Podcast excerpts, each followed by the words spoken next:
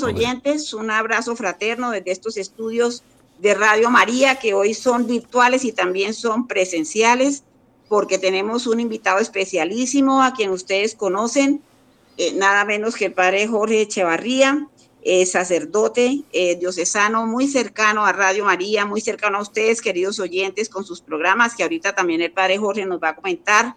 Ha hecho una labor hermosa con la parte del campesinado y con muchas oyentes en la parte rural, muy importante, y nada menos fue un, un testigo casi muy cercano a la beatificación de Monseñor Jesús Emilio Jaramillo Monsalve de manera que ya en un ratico vamos a darle la palabra al Padre Jorge Echeverría. Bienvenido siempre a Radio María, Padre Jorge. Y empezamos en este su programa, queridos oyentes, Caleidoscopio, con ese bonito carisma de la iglesia y los medios de comunicación.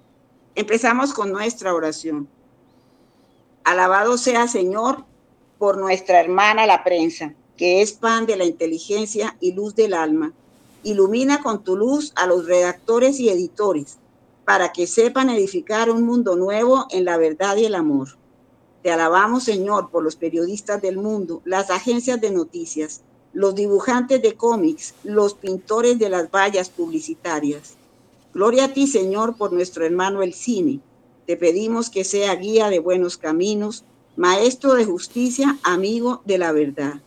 Alabado sea, Señor, por nuestra hermana la radio, que camina como el viento y hace tan pequeña la tierra. Alabado sea Señor por nuestra hermana la televisión.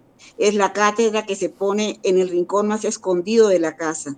Que sea una maestra que jamás deforme la conciencia, que no se atreva jamás a dar lecciones de odio e inmoralidad. Alabado sea Señor por nuestros hermanos la fibra óptica, el computador, el Internet, las transmisiones en satélites, todas las redes sociales que acortan distancias y crean la solidaridad entre las personas. Gloria a ti, Señor, por los medios y las formas de comunicación social. Amén. Aleluya. Muy bien, queridos oyentes, ahora sí, le damos una cordial y cariñosa bienvenida al padre Jorge Echeverría, muy cercano a Radio María, como dije hace un rato, y también muy cercano a este programa Caleidoscopio, que sabemos que como colegas apreciamos mucho ese trabajo tan importante, especialmente que hacen los sacerdotes entregados a medios de comunicación tan grandes, tan importantes como Radio María de Colombia. Bienvenido, Padre Jorge. Bueno, un cordial saludo a toda la amable audiencia de Radio María. A esta hora, cuando se publicará el programa, que es una hora más fácil para todos los radio oyentes de Radio María. Muy bien, eh, Padre Jorge, mm, supimos en Radio María y así sabemos que ha sido, usted fue una persona muy cercana a la beatificación de, eh, el Beato, precisamente Jesús Emilio Jaramillo Monsalve. Eh, él nació en Santo Domingo. Padre, voy a hacer una corta reseña de, Monseñor Jesús Emilio, pero por supuesto usted tiene información de primera, de primera mano y muy cercana a todo el proceso de beatificación. Monseñor Jesús Emilio Jaramillo Monsalve nació en Santo Domingo, en Antioquia, queridos oyentes, el 14 de febrero de 1916 hijo de Alberto Jaramillo, quien era artesano, y Cecilia Monsalve, ama de casa. Su hermana mayor se llamaba María Rosa. Él encontró en el testimonio de sus padres un aliciente en su vida de fe, pues desde pequeño veía en ellos la bondad a pesar de las dificultades. Realizó los estudios de primaria en su pueblo natal. El joven Jesús Emilio, el primero de izquierda a derecha en una foto maravillosa que ya quisiéramos, queridos oyentes, compartirla con ustedes por alguna de las redes sociales de Radio María, el joven Jesús Emilio, a la edad de 13 años, ingresó al Seminario de Misiones Extranjeras de Yanubal, fundado por Monseñor Miguel Ángel Huiles y obispo de Santa Rosa de Osos en ese momento. Allí se distinguió por su responsabilidad en los deberes, fuerte vida espiritual y dedicación al estudio, ya que era amante a la lectura y un buen orador. En 1934 inicia sus estudios de filosofía y terminada esta etapa ingresa en el año de 1936 al noviciado. Monseñor Jesús Emilio, quien sería después Monseñor Jesús Emilio Jaramillo Monsalve, hoy beato colombiano. Y el 3 de diciembre del mismo año profesa sus primeros votos que lo incorporan al instituto, cursa luego los estudios teológicos. Bueno, padre Jorge, yo creo que usted tiene muchísima más información de la que podemos manejar nosotros simplemente a través, gracias a la a estos medios de comunicación y a las autopistas de información como es el Internet. Cuéntenos usted qué pudiera agregar de la vida de Monseñor Jesús Emilio y vamos, eh, si quiere, yo voy también eh, buscando alguna información que pueda complementar toda esta transmisión, estos mensajes sobre su vida y obra a nuestros oyentes de Radio María de Colombia. No, muy bien, Álida, muy buena la fecha que me ha noviciado para después tenerla en cuenta y cruzamos información. A grandes rasgos, la ordenación se da el primero de septiembre de 1940 con un compañero suyo, Francisco Javier Gil.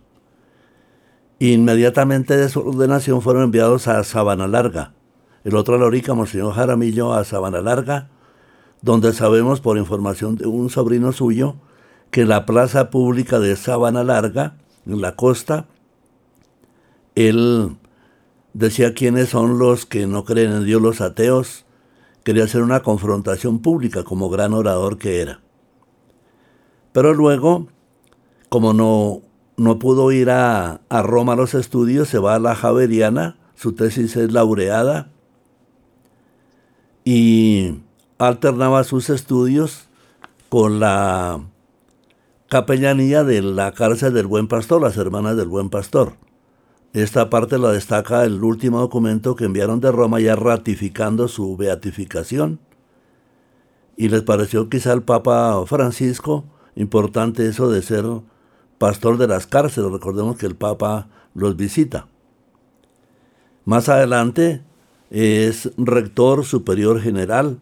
Después de superior general los colegios Ferrini, Hermanas Capuchinas. A grandes rasgos en 1970 es elevado con él la prefectura apostólica de Arauca eh, elevada a, la categoría de vicariato y él es el primer vicario. A grandes rasgos también ya en 1984 es obispo residencial, pasó de vicariato a diócesis misionera. Pero ahí empieza a complicarse la situación. En el 85 es asesinado un compañero suyo, también del, mm, fue misionero, hermano lego de Yarumal, el padre Raúl de Jesús Cuervo Arias, 21 de octubre del 85.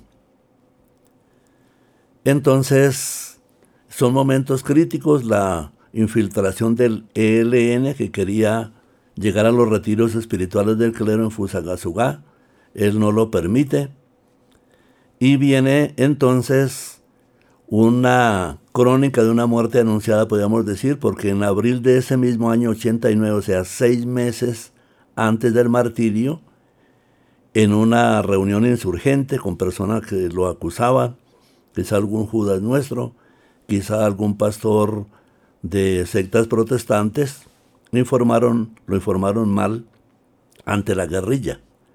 Él sabía, lo dicen los documentos en latín que llegaron de Roma, sabía de su persecución, pero nunca abandonó su rebaño, nunca abandonó su grey. El 15 de septiembre del 89, podemos decir, es su última homilía beligerante en Arauquita, frente a la tumba de un joven asesinado. Es una homilía, se encuentra en YouTube, joven asesinado en Arauquita, muy elocuente. Él hace ahí un resumen de todas las obras de la iglesia. Y a grandes rasgos, el 2 de octubre del 89, lo que habían aprobado seis meses antes es ajusticiado por el Frente Domingo Laín del Ejército Liberación Nacional. En los documentos que vienen de Roma, todo lo dice en latín, pero ese detalle también lo tienen en cuenta. Entonces, ese hecho de su martirio lo destacan muchos libros, sobre todo en El Salvador, como el señor Romero, hay un estudio muy profundo del el martirio, que básicamente es dar la vida por Cristo. Hay una teología del martirio, no es porque, bueno, le dispararon armas ominosas, armas de todo calibre frente a un pobre anciano indefenso. Eso llevó a que varios grupos cercanos al ELN se retiraran de esa ideología. Pero entonces eh, viene toda la etapa de preparación a ser siervo de Dios. Ahí nos dormimos mucho tiempo, no, no empezamos las cosas a tiempo. Pero cuando llega Monseñor Arcadio Bernal, él viene a impulsar ese compromiso de la beatificación, que luego con Monseñor Carlos Mesa, Carlos Germán Mesa Ruiz de Tunja, se completó la documentación. El secreto para otras causas que puedan seguirnos estuvo en una religiosa que hizo de notaria del pequeño tribunal y al comienzo dije vamos por virtudes, luego se definió por martirio y eso fue lo que se aprobó en Roma. Entonces, pues yo recibí toda la documentación en el aeropuerto El Dorado, llevé a la casa de los misioneros de Arumal, después a la Anunciatura y eh, un poco tiempo después, por valija diplomática, llegó a Roma y viajamos con Monseñor Mesa a la ciudad eterna en 2006. Aquí en esto, para todos los que escuchan a Radio María, decimos, casi cada nueve años hay como un movimiento fuerte de la causa. El octubre 2, precisamente el mismo día de su martirio, fue instaurada, instaurada la causa y el documento que llega en latín lo estamos traduciendo. Hay unos movimientos, en 2007 fue aprobado, se siguió. En 2009 también ya hubo más movimiento de la causa. Pero entonces viene aquí la parte de Radio María, que en 2015 viajamos un grupo de peregrinos por los santuarios marianos y ya justamente un 2 de octubre también de 2015 en Fátima, como que la Virgen María dice, esta causa de este obispo Jesús Emilio es mía. Él es todo tuyo, todos tus tubos como Juan Pablo II. Y efectivamente Juan Pablo II, ya fallecido como 10 años antes, se metió en la causa con María. Esa es la tesis que no está en escritos, es acto de fe, que Juan Pablo II y la Virgen María mueven las causas. Terminado el periplo de los santuarios, me quedé una semana más. Fue un humilde aporte, yo no era el delegado de la causa, pero me recibieron. Y con el relator, o sea, el ponente de la causa, se, la causa se encausó bien. Un sacerdote muy prestante, Padre Simón, eh, me pidió el mapa de Arauca, pidió más datos, le llevé mi libro, que estaba en parte en, en verso. Y entonces ahí viene un periplo que uno dice, ahí está la mano de la Virgen y de Juan Pablo II, precisamente. Hay un santuario mariano en Fortul, en la vereda Palmarito, donde están las religiosas clarisas, y está una estatua de Juan Pablo II. Se trajo con Monseñor Muñoz la imagen dolorosa de la Virgen de Cova, tiene rayas en su rostro de sufrimiento, y también se erigió una estatua de Juan Pablo II.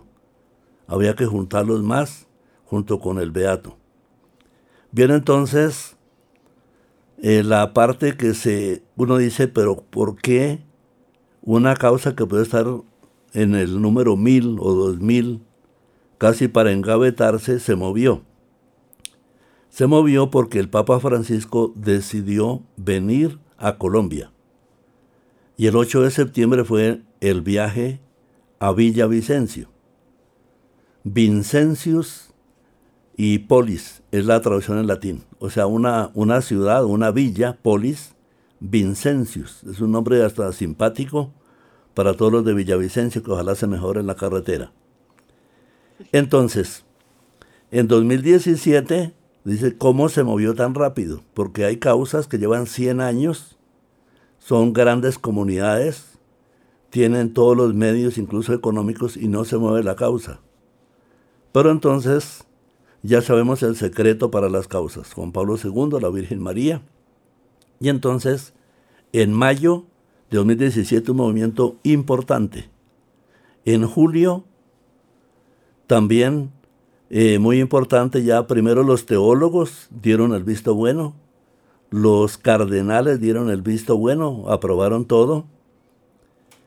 Y como hablamos alguna vez extra micrófonos con, con la directora de este programa, Caleidoscopio, con la periodista Becerra, le gusta, me gusta más, bueno, Álida también, ¿no?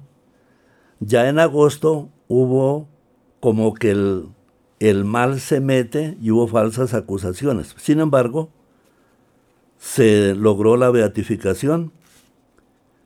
Jesús Emilius, Jesús Emilius, Pedro María Ramírez Ramos en Villavicencio. Tomamos aquí un paso grande, muy importante. Y entonces de octubre 2 del 2000 Dicen los documentos, en los latines, elegante el documento, blanco. Me dieron copia, tocó fotocopiarla con un humilde celular. Pero encontramos que el Papa Juan Pablo II, en el, en el momento en que yo inicié el programa, a raíz de eso, que fue en, en Roma el año santo, 7 de mayo, Día de los Mártires, en el sugestivo escenario del Coliseo Romano. El 7 de mayo del 2000, en el 7 de mayo del 2000, el año santo. Entonces Juan Pablo II dijo, hace se emociona un poquito. Entonces el Papa Juan Pablo II dijo, mártires de América. Entonces entró Oscar Romero, El Salvador, Jesús Emilio, colombiano, Jesús Emilio Jaramillo Monsalva de Colombia, y también un obispo que ojalá metieran por ahí la causa, eso me dijo el relator, de el obispo martirizado en las selvas ecuatorianas con la hermana Inés Arango colombiana, por tribus caníbales de allá. Entonces, tres dijeron los que había en ese momento, en el 7 de mayo del 2000. ¿Por qué no entra Monseñor de Cali? Porque no, no era el momento. Él, le quitaron la vida fue el, el 16 de marzo del 2002. Pero los que conocían hasta ese momento, entonces nos animamos a la causa, que prácticamente todo el proceso diocesano viene a terminar el 29 de junio de 2009.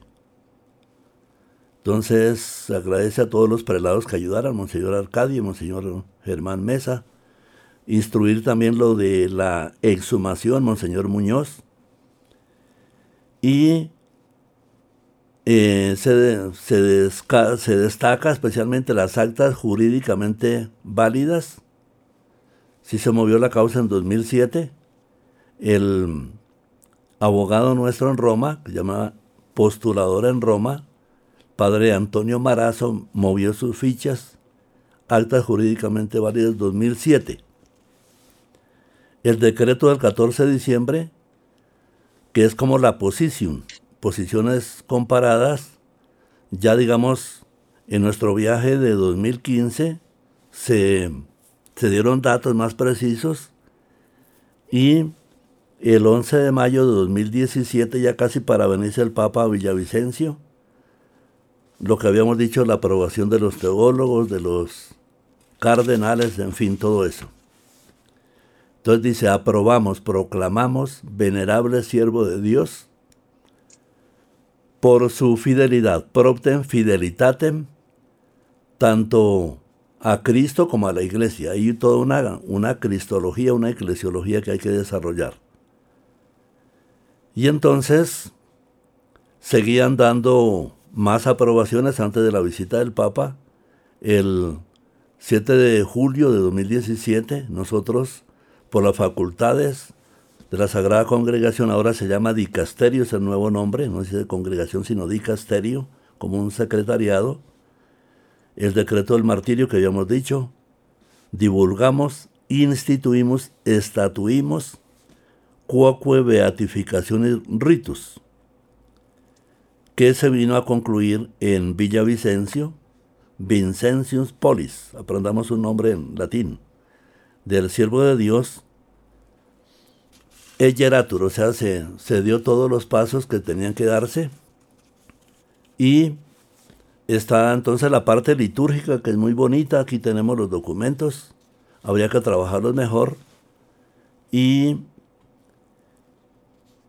se destaca en el misal romano, misarum solemnia ipsi nos. Entonces ahí está incluso la oración aprobada, que damos el hecho ya de la beatificación y en la oración se pide ya por una canonización.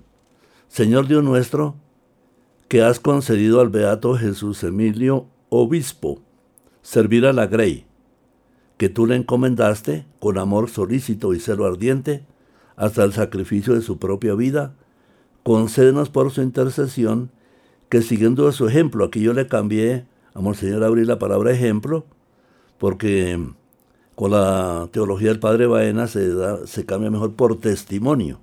Testis o mártires quiere decir el que da testimonio. Siguiendo su testimonio, crezcamos cada día más en el amor a ti y en el compromiso con nuestros hermanos más necesitados. Por nuestro Señor Jesucristo, tu Hijo, que vive y reina contigo, en la unidad del Espíritu Santo y es Dios por los siglos de los siglos. Bien, Padre Jorge, está muy interesante porque eh, verdaderamente usted nos está dando testimonio de cuán cerca estuvo usted del proceso de beatificación de este sacerdote, obispo, mártir colombiano, Monseñor Jesús Emilio Jaramillo Monsalve. Eh, yo he querido escoger el caso de Monseñor Jesús Emilio porque estoy segura de que en la paz de Colombia eh, los mártires y, un mártir que haya sido beatificado como Monseñor Jesús Emilio, seguramente acudir a su oración, a su intercesión para la paz de Colombia y especialmente la paz en toda esta parte, como decíamos en mi época de los llanos orientales, toda esta parte de Arauca, en donde Monseñor Jesús Emilio fue obispo. Entonces, em, me parece que la intercesión de ellos en este momento para caminar hacia la paz de Colombia es muy importante. Eso lo sabemos nosotros los católicos, cuánto la intercesión y la sangre, porque sangre de mártires, semilla de cristianos además, lo que significa para el corazón de Jesús, para el corazón de la Santísima Trinidad, de la Virgen María, el martirio de, uno, de un hombre que en el caso de Monseñor Jesús Emilio, veo que tiene eh, no solamente reconocimiento de virtudes, por el cual se habría podido también encaminar la causa, sino que como fue mártir em, eh, por manos del Ejército de Liberación Nacional, pues claro, un mártir es algo muy, muy fuerte y además es una, digamos, una causa preferencial a los ojos del Vaticano en todo el tiempo que se recorre para lograr su beatificación. Pero me gusta mucho que siga la causa adelante buscando su canonización, su santificación, porque estoy segura de que las virtudes de Monseñor Jesús Emilio eh, fundamentan perfectamente una causa hacia su canonización eh, y mucho pensando especialmente, Padre Jorge, en la paz de Colombia y en un gran intercesor para todos estos eh, em, procesos de violencia en Colombia que cuando se, se hizo el acuerdo de paz, eso llevaba 60 años, en este momento estamos cerca de los 65, 76 años de violencia, la historia de violencia en Colombia. Entonces, eh, me parece que la presencia y la traer a la memoria a Monseñor Jesús Emilio Jaramillo Monsalve, además, Padre Jorge, alguien muy reciente en la memoria de los colombianos, porque fue en el viaje del Papa Francisco a Colombia cuando ocurrió la beatificación. Usted nos contaba, Padre, que el decreto de martirio en el Vaticano se produjo, se emitió el 7 de julio de, del 2017. Eso quiere decir que el Papa Francisco lo vino a beatificar en Colombia. En este momento se me escapa el año de la visita del Papa Francisco, si usted me quiere refrescar. Sí, exactamente. Eh, hubo dificultades, se aclararon en la anunciatura, en fin. Es el nacimiento de la Virgen María. O sea, el, el 8, de septiembre. De 2017. Entonces es una fecha mariana, muy bonita. Ah, el mismo año del decreto del martillo, mismo año del decreto del martillo, que es el 7 de julio, el 8 de septiembre, que acaba de pasar hace poquitos días ese cumpleaños de la Santísima Virgen, es la beatificación de Monseñor Jesús Emilio Esto ocurrió en el viaje del Papa Francisco a Arauca, ¿cierto, padre Jorge? En el Papa, el Papa no ha ido a Arauca, ojalá algún día pueda ir. Él Pero viajó a Villavicencio, allá fue la beatificación. Sí, aquí en Bogotá el septiembre 6 y 7, luego el 8, los obispos incluso casi sin, sin alistarse del todo, llegaron a Villavicencio que no se la podían perder. Ahora, él es un papa ecológico de cuidar nuestra casa común y Jesús Emilio por su poesía, por ser gran orador, gran escritor, es la sugerencia que tenemos para que en la vía Villavicencio, kilómetro 58, no coloquen empresas avícolas en ese cerro, sino reverdecerlo de árboles de vegetación. Por ejemplo, acá en Bogotá, la Cordillera Oriental en la pandemia rejuveneció. Se crecieron los árboles, se multiplicaron. Pero en la vía Villavicencio no colocar empresas en la parte alta del cerro, porque es donde se desprenden todas esas piedras. Entonces, en honor a Jesús Yo le hago una pregunta. Me imagino que así como hay una estatua de Juan Pablo II aquí muy cerca de toda esta ocurrencia de hechos, también debe haber una, una, una escultura, un busto al menos de Monseñor Jesús Emilio Jaramillo Monsalve. Eh, ¿En qué parte, en qué parte de, de Arauca se hace la veneración a este beato Monseñor Jesús Emilio? Sí, en la redacción que llegó en latín va contando toda la historia del martirio y cómo la doctrina marxista leninista es depredadora, es una doctrina, digamos, de la lucha de clases que hace mucho mal en la juventud, en el profesorado, en la iglesia también. Entonces, eh, sigue describiendo así por hay odio a la fe, hay odio contra la iglesia, matan a un pastor que luchó por la educación, luchó por la salud, por los campesinos, en fin, muchas obras sociales. Entonces, em, al destacar todo eso, también la ecología. O sea, Saravena, todos los pueblos son de colonización, pero básicamente el culto más fuerte con la novena y todo que se hace antes del 2 de octubre es en Arauca, la catedral en el pueblo del Martirio, que es la vereda Santa Isabel, parroquia San José de Panamá de Arauca, debiera hacerse una iglesia mejor. Ya hay un busto ahí, otro busto en la catedral, en los colegios, pero básicamente habría que volver a, a reeditar la colonización de Sarales sembrando árboles. No es tumbar árboles como autoriza el Inderena, sino sembrar. En el caso de Bogotá, por ejemplo, esos cerros orientales están muy bonitos, ya hay una respiración mejor. No se necesita por la séptima sembrar árboles porque esos son para los vehículos. Ya el, cerro oriental, tan bonito como está, es lo que debe hacerse en la vía Villavicencio, en honor al Papa que estuvo ahí, en honor a los prelados, aquí los emplean este término. In, eh, bueno, se mete en el misal de las solemnidades Ipsinos Beatorum Catologum referimos, o sea, se mete en el catálogo de los mártires a estos dos colombianos, Venerabilis Dei Servus, o sea, los venerables siervos de Dios, Jesum Emilium, Jaramillo Monsalves y se deja lo mismo, el Petrum María Ramírez Ramos, pastores mártires. Y ahí voy en la traducción. La traducción en latín tiene cosas muy buenas sobre la teología del martirio, pero también destacar que mártires, como decía el espectador, no se hacen todos los días. Y que viendo, como decía Paulo VI, que también estuvo en Colombia, estuvo en Uganda, viendo la calidad de esos mártires, no se necesitarían más. De hecho, ya tenemos unas 40 causas de sacerdotes que fueron acribillados por helenos, por la FARC, por otros grupos violentos, decimos, ¿para qué más?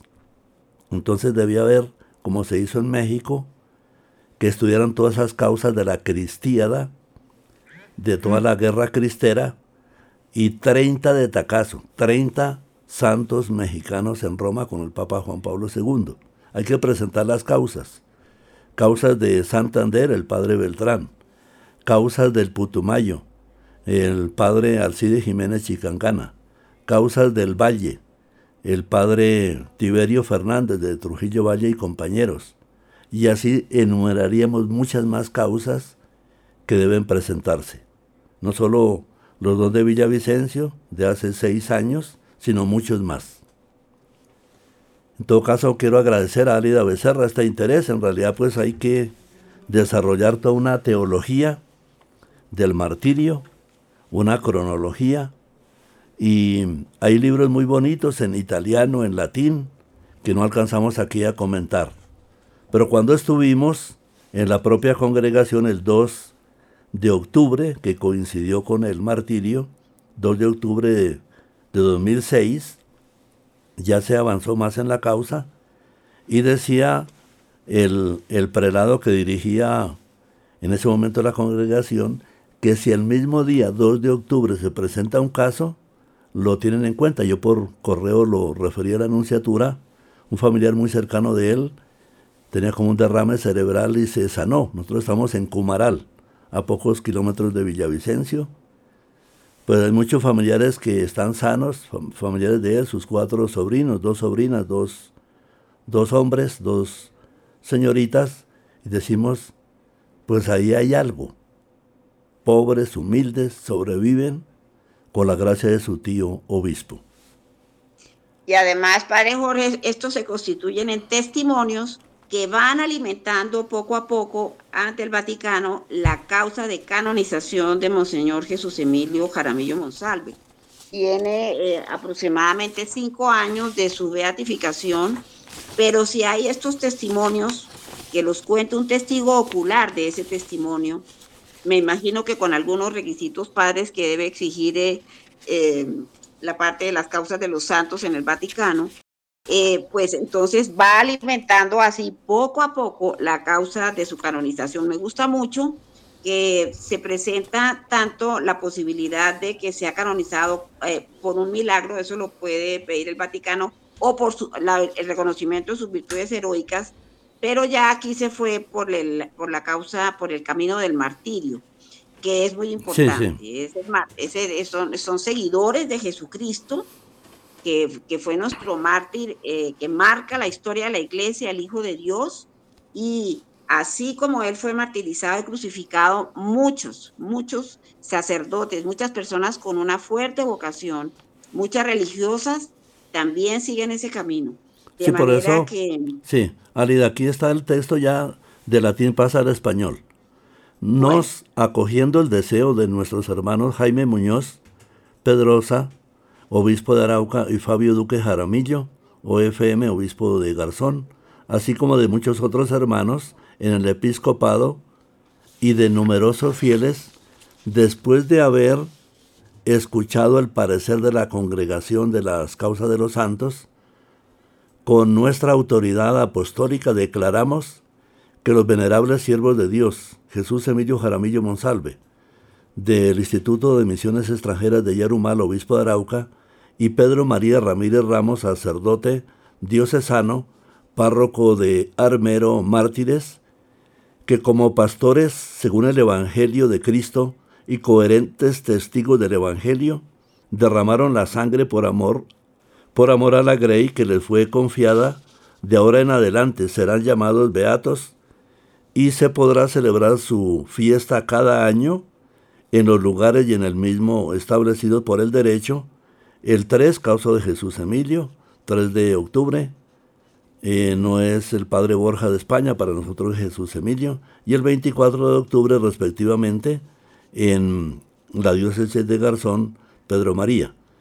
En nombre del Padre y del Hijo y del Espíritu Santo, Clarus et Pastor es materia, sigue el texto en latín, muy bonitos los latines, y termina eh, diciendo la misma fecha, 8 mensis septembris, año, año 1917, pontificatus nostri quinto, quinto año de su pontificado, y la firma del secretario de Estado, el Pedro, el cardenal Pedro.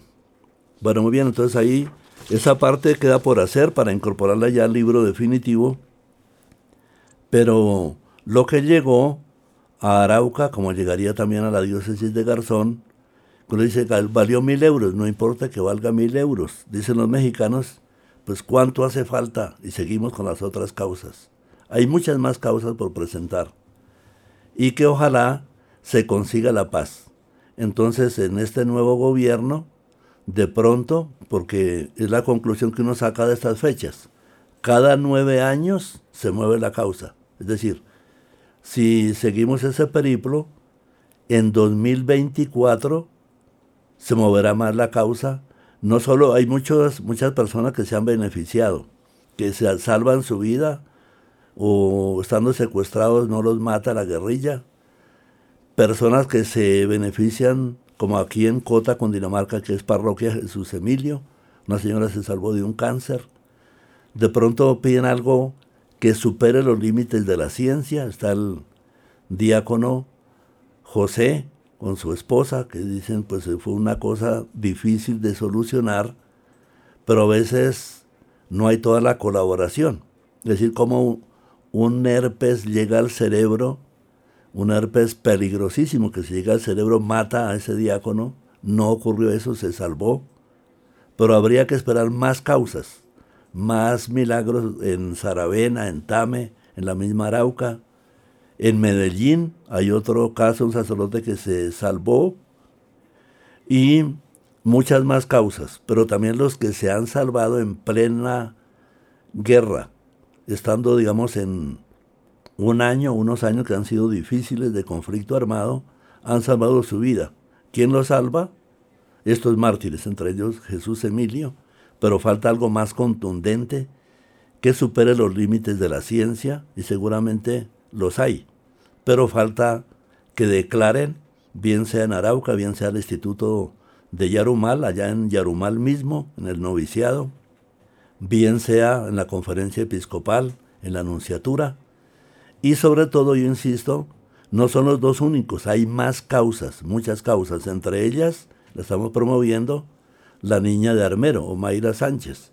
No es martirio, pero esos desastres de naturaleza en que el gobierno tiene mucha culpa y la niña nos dice, busca, presente nuestra causa, la de Monseñor Isaías, la primero, eh, termine la de Jesús Emilio.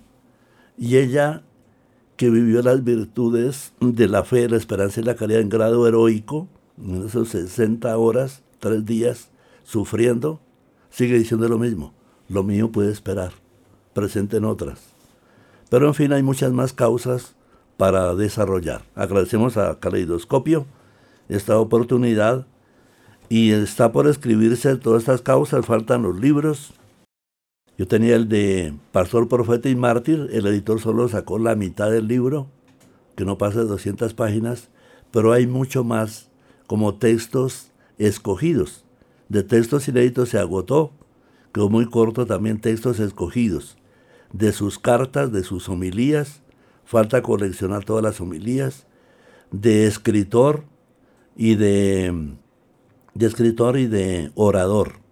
Pero en algún momento a un familiar cercano le dijo, a mí no me interesa que me digan escritor, orador, que habla bonito, sino que incluso si soy soberbio, se me castigue con una muerte terrible y él no quedó con un rostro humano.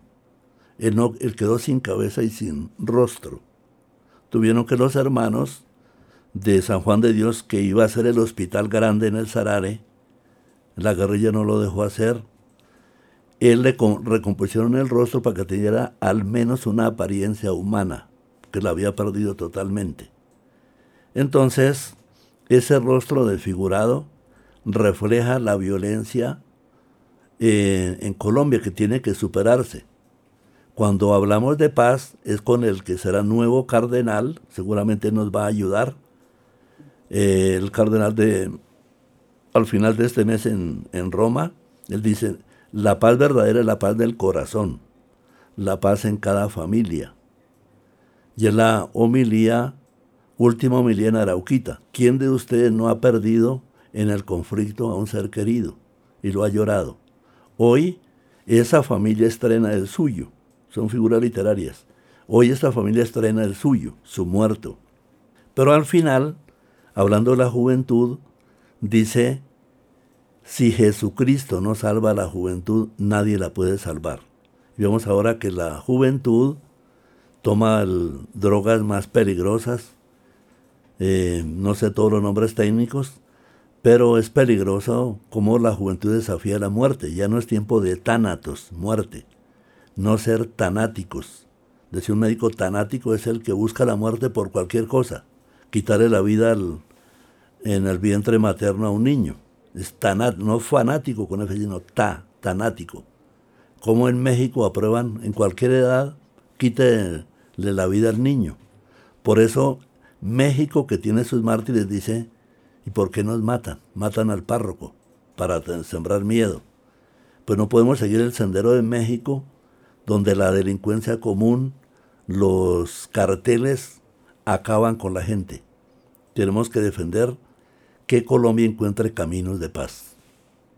Así es, padre Jorge, tiene toda la razón. Como le agradezco este tiempo suyo que yo sé que es muy valioso y francamente creo que tiene información de primera mano totalmente confiable sobre esta causa de beatificación y ahora canonización de Monseñor Jesús Emilio Jaramillo Monsalve, que al igual que Monseñor Romero en El Salvador, Monseñor Cancino aquí en Cali, el beato también de, de Armero que usted nombró hace poco, me recuerda el nombre. Pedro María Ramírez Ramos. Allá ellos son mucho más. Hay uno, un sobrino directo de, del padre Pedro María que cuando hicimos la misa después de Villavicencio tenía 90 años. Son tan organizados que incluso tienen su, tiquete, su tiquete reservado porque las canonizaciones son en Roma, las beatificaciones en el país de origen. Las canonizaciones en Roma y Colombia puede tener ese, ese gusto. Ya tenemos a la madre Laura Montoya Upegui. Hay muchas causas, ya son venerables, son venerables dos causas de Bogotá. Queremos destacar que en este periplo los sacerdotes de Bogotá nos ayudaron. En mi primer viaje, en el 97, fue Monseñor Fandiño. Allá conocimos a los grandes abogados o postuladores. Me dijeron, lleve a llegue a Arauca, recoja unas firmas y la postulación ya es válida. Luego en 2006, el padre Nieto, historiador, dijo, si habla con el relator, la causa se salva. Pudimos hablar con el relator oponente. Entonces el clero de Bogotá se le debe esta causa, que no es solo de Arauca, es del país, es de Bogotá y el país. Y las causas de Bogotá, pues van bien. Del padre, que fue franciscano, el padre Rafael Almanza Riaño, y la del gran arzobispo, Ismael Perdomo. Perdomo y su segundo apellido, ahorita no se me va, pero siempre hay que decir el segundo apellido porque tiene muchos familiares en el Huila. Me acuerdo ahorita el segundo apellido, un médico de la, del hospital, la samaritana dice, nómbreme a este obispo, pero no, no admito que sea solo venerable, sino que sea mínimo beato. Religiosas de la orden dominicana hay varias que ya son siervas de Dios, otras venerables, en fin. Y digamos que con fama de santidad hay muchos más. En fama de santidad los que ya les dije, mártires, sacerdotes, también hay laicos, hay mujeres muy, muy luchadoras de su pueblo, que dicen líderes sociales, pero líder social por la fe. Habría muchos catequistas, mucha gente y que Radio María divulgue entonces estas otras causas que hay que empezarlas. Cuando se dio la beatificación del padre Mariano de Jesús Euse Hoyos, el popular Marianito, el obispo, también el Jaramillo Monsalve Jairo, dijo, ¿por qué no hay más causas? Por la pereza. Da mucha pereza. Mucha gente dice que es cansón los santos, pero por más cansón que sea, son el rostro humano de Colombia, es la humanización de Colombia. Y entonces, cuando Monseñor Jairo, emérito, dijo eso, que la pereza fue cuando Monseñor Giraldo se puso las pilas y sacó rápido, por esa inteligencia él sacó rápido a Laura Montoya, nos ganó a todos. Pero en fin, habrá sorpresas, están los siete beatificados de la Orden de San Juan de Dios, en cada pueblo, en el jardín, en la ceja, en cada pueblo de Antioquia, destacar a su mártir. En, en el caso de Caldas, Esteban Maya Gutiérrez, destacar su presencia, mártir de Caldas. En Boyacá, ya ese beato, Ayala Niño, Arturo Ayala Niño, destacarlo, de hecho, en las ordenaciones sacerdotales, en el momento de las letanías, cada uno saca su beato. Arturo Ayala Niño en Boyacá. En el Huila entonces ya tenemos varios. Hay una fama de martirio muy importante y es el sacerdote dentro de la misma misa cuando distribuía la comunión, el padre que cada 6 de abril es como su fiesta importante, Juan Ramón Núñez, Juan Ramón Núñez, igual que Romero en la Eucaristía. O inmediatamente que termina la misa nos dejan salir de Fortul, Arauca otra causa, Raúl de Jesús Cuervo Arias, Monseñor Nieto, de obispo de, de Engativa, dice, presente en esa causa, es mi compañero de estudio. Esa causa saldría, la de Raúl Cuervo. Su sobrina reclamó el cadáver, estaba intacto, pese a estar en, en en Saravena, luego San Carlos Antioquia está intacto, pero lo llevan a un restero. Es decir, hay muchas más causas. Igual que México, Colombia podría tener unos 40 beatos mártires porque el beato mártir no necesita un milagro. Su testimonio de la fe es importante. La jurisprudencia de eso no llegó a tiempo en 2015 con los tres beatificados en Chimbote, en Perú. Dos tres beatificados dijeron, ¿por qué? ¿Por qué mataron a esos tres franciscanos si ellos ni siquiera tenían la actividad pastoral? Entonces el líder de Sendero Luminoso, Abigail Guzmán, dijo, por, porque la religión es el opio del pueblo, el opio del pueblo de la religión, sobre todo la cristiana. Entonces ese odio a la fe hizo que fueran beatificados, hizo crear una jurisprudencia entonces, si en Perú tuvieron dos, un italiano, Alejandro Dordi, y los dos, dos beatos de, del país del Papa Juan Pablo II de Polonia, dos polacos, el italiano, y los considera como peruanos mismo. Cuando yo fui a Ecuador me decían, ecuatoriano mismo, peruanos mismo. Pues en fin, eso habría una jurisprudencia, nos falta activar más causas. Y es sencillo. Por ejemplo, en, la diócesis de Líbano Honda, una buena notaria, pues era religiosa, como no fue en Arauca, el defensor de la fe, promotor de justicia, promotor de justicia, el quien hace las veces del obispo, el obispo mismo, cuatro o cinco personas empiezan una causa y seguirla con, con paciencia, con fortaleza, porque hay muchas más causas. Y de mujeres bueno, padre Jorge, yo creo que usted puede ser un gran consejero de tantas causas que, como dice usted, en Colombia puede haber unas 40 causas de personas que son eh, testigos de la fe, que han dedicado su vida a la divulgación del Evangelio, que han ofrecido, por supuesto, o que han sido víctimas de martirio. Y eh, creo que usted sería un gran consejero para tantas causas eh, de beatificación y de canonización en las cuales es tan y tan exigente la iglesia por fortuna y no fácilmente, eh, porque entonces mataron a aquel de allá, ese también va a ser mártir reconocido por la iglesia. No, es que es un testigo de la fe, es un testigo del evangelio, es un testigo de Jesucristo, es un hijo de la Santísima Virgen. Entonces estamos hablando de personas que defienden la fe, por supuesto. En Colombia, claro, hay millones de bueno, no sé si estoy exagerando mucho, pero hay miles de mártires de familias, de hijos, de padres de familia, de madres de familia que han sufrido y han muerto a causa de la violencia y que seguramente han sido recibidos como mártires por nuestro Señor en el cielo. Pero estamos hablando, por supuesto, de mártires de la fe, mártires del Evangelio, mártires de la predicación de la paz.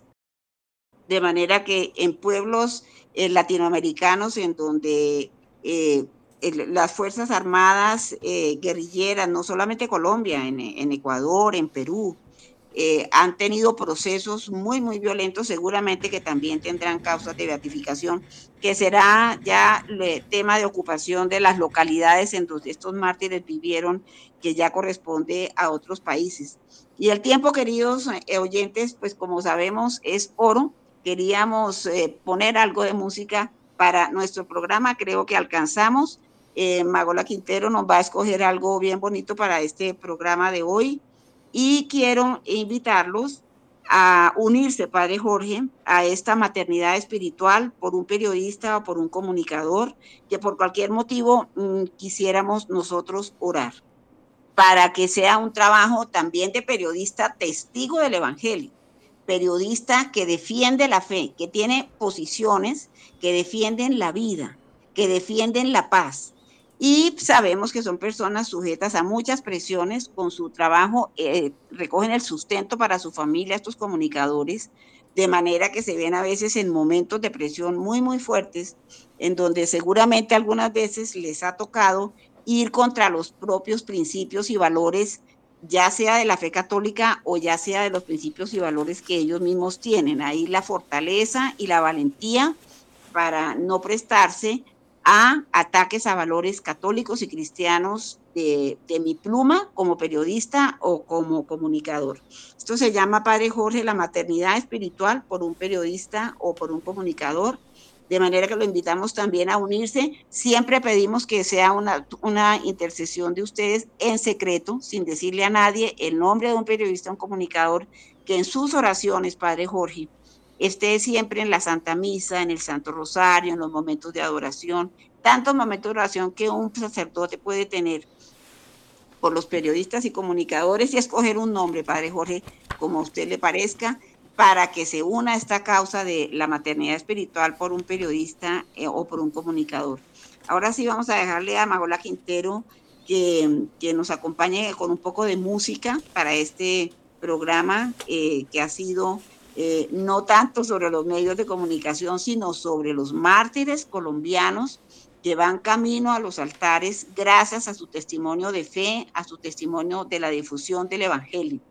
Y por supuesto le agradecemos primero que todo al Espíritu Santo por escogernos. No somos los mejores, simplemente tratamos de hacer un trabajo que le agrade. Al Padre Germán por abrirnos la puerta, por ser una persona de avanzada en la utilización de la Internet, de las redes sociales, de los medios de comunicación. Y a ustedes, queridos oyentes, por ser tan fieles oyentes de Radio María. Por supuesto, a Magola Quintero y a todo el equipo técnico de Radio María que hacen posible que estos programas luego sean eh, pulidos, sean enriquecidos con la parte musical que es tan importante en Colombia, así que más. Y eh, bueno, Luis Fernando López, eh, eh, William Becerra, tantas personas, Wilson Urquijo y Camilo Ricaute, que son, digamos, ahí los baluartes en la parte técnica junto con Magola Quintero para que toda esta producción radial llegue hasta nuestras casas. Queridos oyentes, muchas gracias por su fidelidad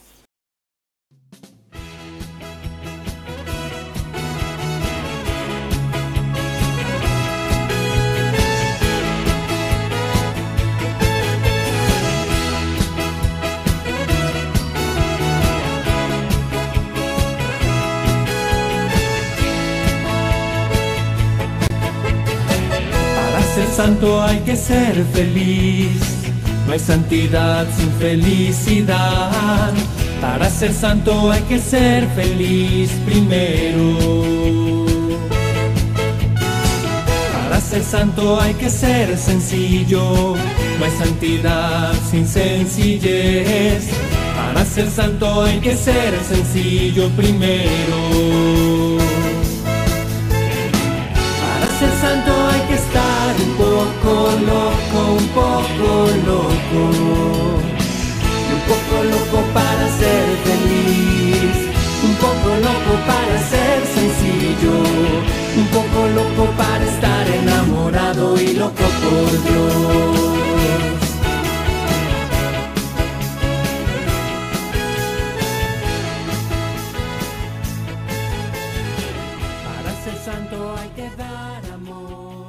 El Padre Jorge, por favor, nos deje la, oración de beatificación de, de Monseñor Jesús Emilio que leyó hace un rato, porque sería muy bonito que eh, tuviéramos acceso, todos los oyentes, a esta pequeña oración por la paz de Colombia. Ellos son eh, los mejores intercesores y ahora sí, bueno, las ocupaciones de todos nos llaman. Muchas gracias al padre Jorge Amagola y estamos hasta la próxima, queridos oyentes.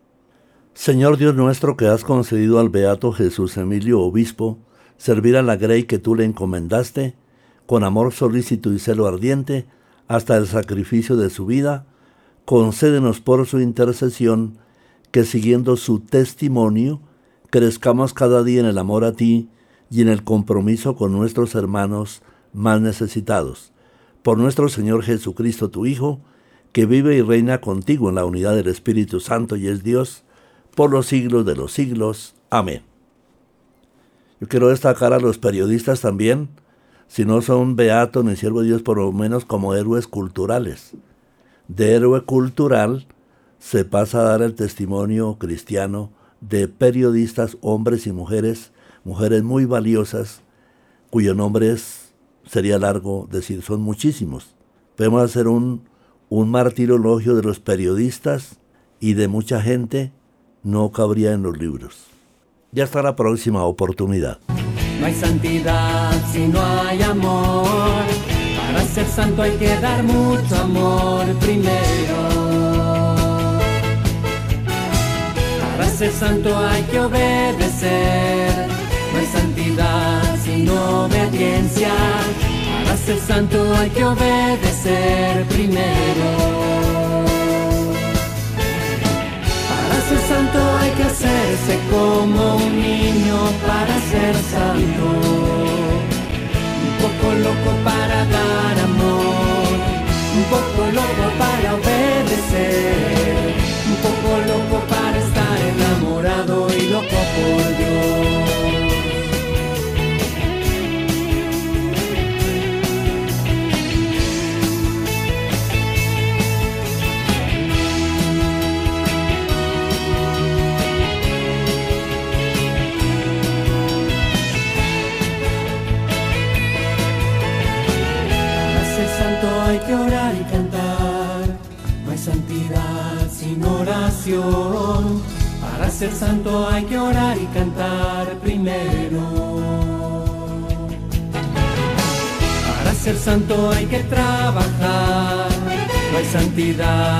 No hay esfuerzo. Para ser santo hay que trabajar primero. Para ser santo hay que trabajar y jugar todo a su tiempo. Y darse tiempo para orar y cantar. Y darse tiempo para amar. Y darse tiempo para estar enamorado y loco por Dios poco loco para dar amor un poco loco para ser feliz un poco loco para estar enamorado y loco por Dios